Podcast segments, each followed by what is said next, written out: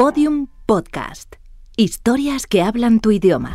La primera vez que estuve en la cárcel como periodista, estuve casi 48 horas, más 72, en la cárcel de Carabanchel, que todavía existía, haciendo un super reportaje, que luego, por otra parte, ganó un montón de premios porque el fotógrafo hizo un trabajo magnífico. Y estuvimos ahí, eh, esa fue la primera vez. Pero luego ¿Y de qué iba el tema?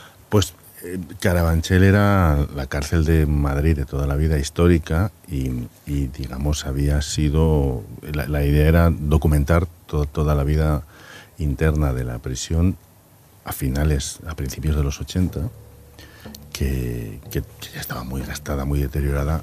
Había habido todo tipo de amnistías y de movimientos y era volver a entrar y volver a contar todo, eso. Y estuvo bien realmente, fue un, un gran trabajo. Luego estaba un montón de ellas, porque cuando hicimos las películas hemos rodado, en, yo qué sé, en cuatro o cinco cárceles he estado, Qué gran No, no. tema la cárcel. realmente. Empezamos, ¿te parece? Vale, venga.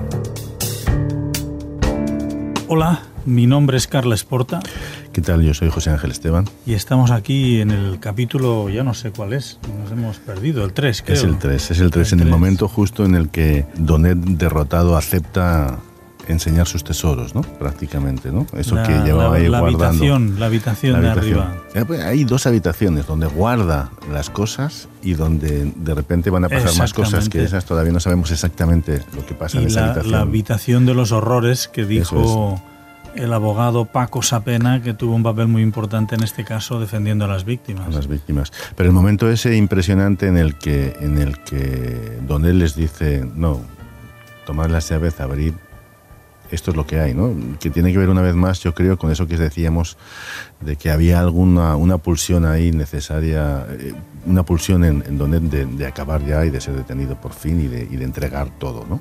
Allí mm, Héctor se esperaba mm, poca cosa, algún disco duro, alguna, algún álbum de fotos y se encuentra un, ar- un- un armario entero y más, y más. Y Donet, en cierto modo, yo creo que abriendo esa habitación descargaba su, su pesar, ¿no? todo lo que había acumulado. Y ahí la figura curiosa también es la de Santi, que sube con curiosidad porque nunca había estado en esa habitación después. sí, es muy importante que Santi nunca hubiera llegado, digamos, a esa habitación, excepto cuando luego, eh, digamos, la vio cuando iba a subir a, las otras- a la otra habitación, a entrar en la otra habitación. Es decir, Hay dos, dos espacios, uno el espacio de la, de la colección, digamos, donde guardaba las cosas, y otro la habitación donde ocurren otras historias de las que hablaremos en su momento. La habitación técnica y la habitación de la cama. Veías una diferencia abismal del tercer piso a las otras plantas. La habitación del fondo estaba limpia, una cama hecha, limpia, ordenada, cama de matrimonio, dos mesitas, un armario, televisor y DVD delante de la cama. Y muy limpio y muy bonito. El abogado de las víctimas la bautizó como la habitación de los horrores. La habitación de la cama, exactamente. La habitación técnica mm, solamente entraba allí Donet y estaba siempre cerrada con llave. Estaba incluso cerrado con llave el piso de arriba. Pero ah, para llegar al piso de arriba y a la habitación de la cama sí que pasaban por delante de la habitación técnica en la que nunca entró nadie, ni Santi, que era el veterano de la casa. Cuando hemos hecho el capítulo comparamos ese espacio con el espacio de la cárcel de ahora, ¿no? La sala, que es utilizada para videoconferencias con los juzgados, tiene unos 10 metros cuadrados. Hay un televisor de unas 40 pulgadas y una cámara. El ruido que escuchan de fondo viene de las cocinas y de un pasillo muy transitado por otros presos. La habitación de la casa de Castelldans es mucho más pequeña. En ella hay dos armarios en una pared, una mesita en el centro y encima de ella un televisor de 14 pulgadas sobre un reproductor VHS. Una de las paredes está llena de fotografías. Y a mano izquierda, en las paredes, había pósters y fotografías de Santi. Me gustaría que nos contaras cómo fue los encuentros, los viajes, las eh, llegadas a Donet en la cárcel. Estoy seguro que no, es- no, no ha sido una vez solamente a hablar con él. No, yo con Donet fui a hablar con él 10 veces. Diez veces. Diez veces con sesiones de tres horas la, la más corta. Y lo sorprendente fue la primera vez, el primer día que fui, porque nada más llegar, mm, a mí me acompañaban los funcionarios y él salió de dentro de la habitación en la que me estaba esperando para saludarme y nada más salir me dice, yo a ti ya te conozco. Jopeta, digo, ¿y esto? Y entonces me cuenta que él había trabajado para mí, de fotógrafo. De fotógrafo.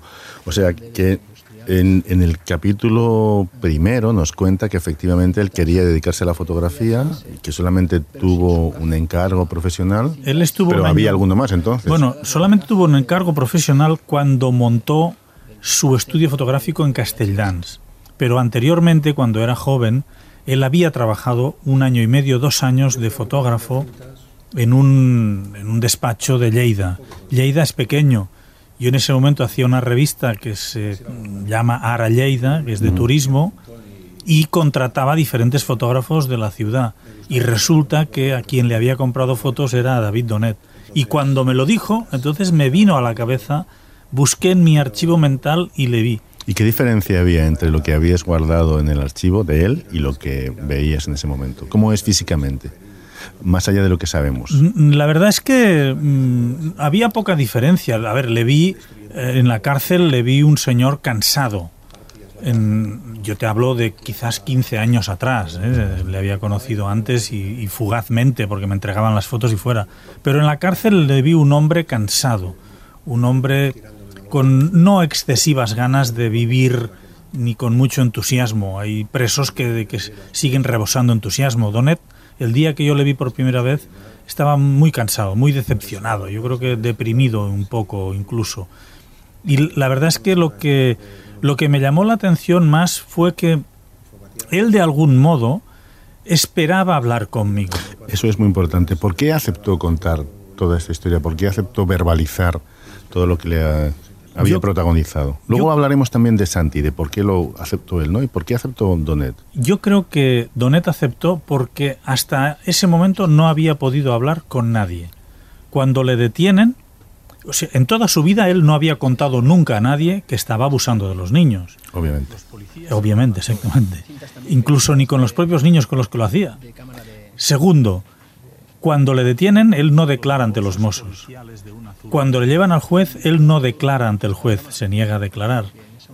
Una vez va su abogada a verle, la abogada ya ha visto las imágenes y sabe que no hay nada que defender. es obvio que ese señor ha cometido todo lo que le están acusando. Y no habla con él. Le fue a ver muy poquitas veces. Es más, en ese momento tenía otra abogada, porque tuvo dos abogadas. Eso ya se, ya se verá también pero nunca pudo explicar su caso. Obviamente tampoco se lo contó a los compañeros de celda. Y al cabo de dos años llego yo y le digo, vengo a escuchar. No quiero juzgarte, no quiero justificarte, solo te exijo que no me mientas. Si hay algo de lo que no quieres hablar, no lo hablamos, pero no me mientas. Y dime lo que quieres que sepa. Primero fue entonces con Donet y luego con Santi. No, yo cuando fui a hablar con Donet ya había hablado con Santi. A Santi me costó mucho. Mm, Santi me facilitaron su teléfono, le llamé por teléfono y le dije, oye, mira, soy periodista, me gustaría escuchar tu historia. Y le vi dudar, le noté dudar, le dije, mira, mm, no me digas ni que sí ni que no, acéptame una cerveza, nos vemos las caras, charlamos un momento y luego decides. Santi, es, es, muy interesante cómo es capaz de recordarse a sí mismo y de contarse, digamos, en tiempo presente, en cada momento, en los momentos en los que ocurren las cosas. Por ejemplo, el momento en el que se enfada cuando, cuando, cuando Donet, cuando su padre es detenido, cuando ve que los policías le ponen las, las argollas, las esposas, y reacciona como, como un hijo realmente.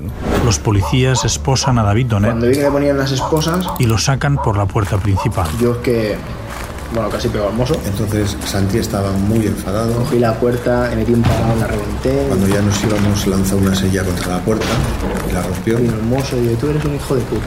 Es que mm, en ese momento Santi lo que percibe es que están deteniendo a su padre.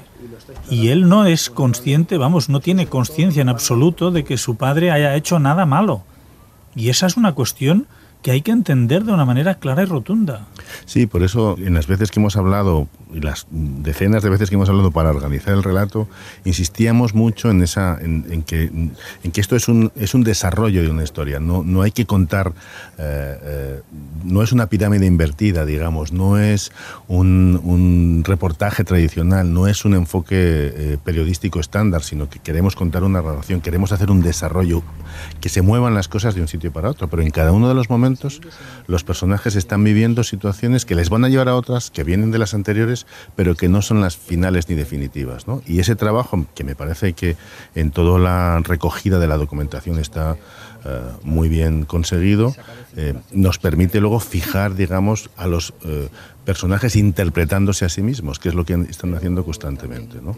Para construir precisamente el relato, la narración. Bueno, es esa historia, los elementos básicos de una buena historia que te permite tener un antes, un después y sobre todo mantener esa emoción y esa intriga que te va a ir conduciendo y que además coincide con cómo nuestros personajes iban descubriendo su propia historia. Claro, eso es lo, más interesante de, estos personajes es que todos van descubriendo cosas que tienen que ver, digamos, con la realidad, que tienen que ver con lo que les rodea, pero que también les afectan de tal manera que les hacen cambiar la perspectiva que tienen respecto a sí mismos y respecto a los otros.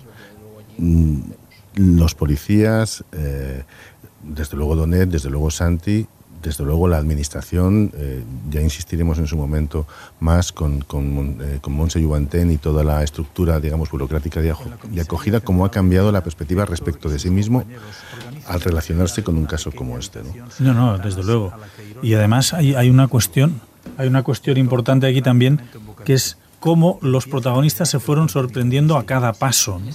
esa, esa manera de mantener la tensión, el suspense, es decir, no saber lo que está pasando, no, no, no saberlo en absoluto, eh, traducido de alguna manera también en las atmósferas, en los tiempos, en, los silencios, bueno, en y, en La, y en la música, en la música a mí, ya sabes que al principio no me gustaba del todo la canción de la careta que, hemos repetido. Me gustaría que me contases cómo llegaste a esa canción y qué canción es, ¿no? porque realmente es muy buena, la verdad, y que cada vez que la escucho me gusta más. Es un tema de Lund Quartet, si no me equivoco, que es, que es un, grupo de Bristol que hace jazz, pero también incorpora samples electrónicos y mm, percusiones eh, electrónicas a partir de, de, músicas externas. Y me gustaba mucho porque creo que daba muy bien esa especie de, de atmósfera oscura, de atmósfera sin ser siniestra, sin ser espesa, sin ser redundante, o al menos esa era la intención, sin estar muy acentuado,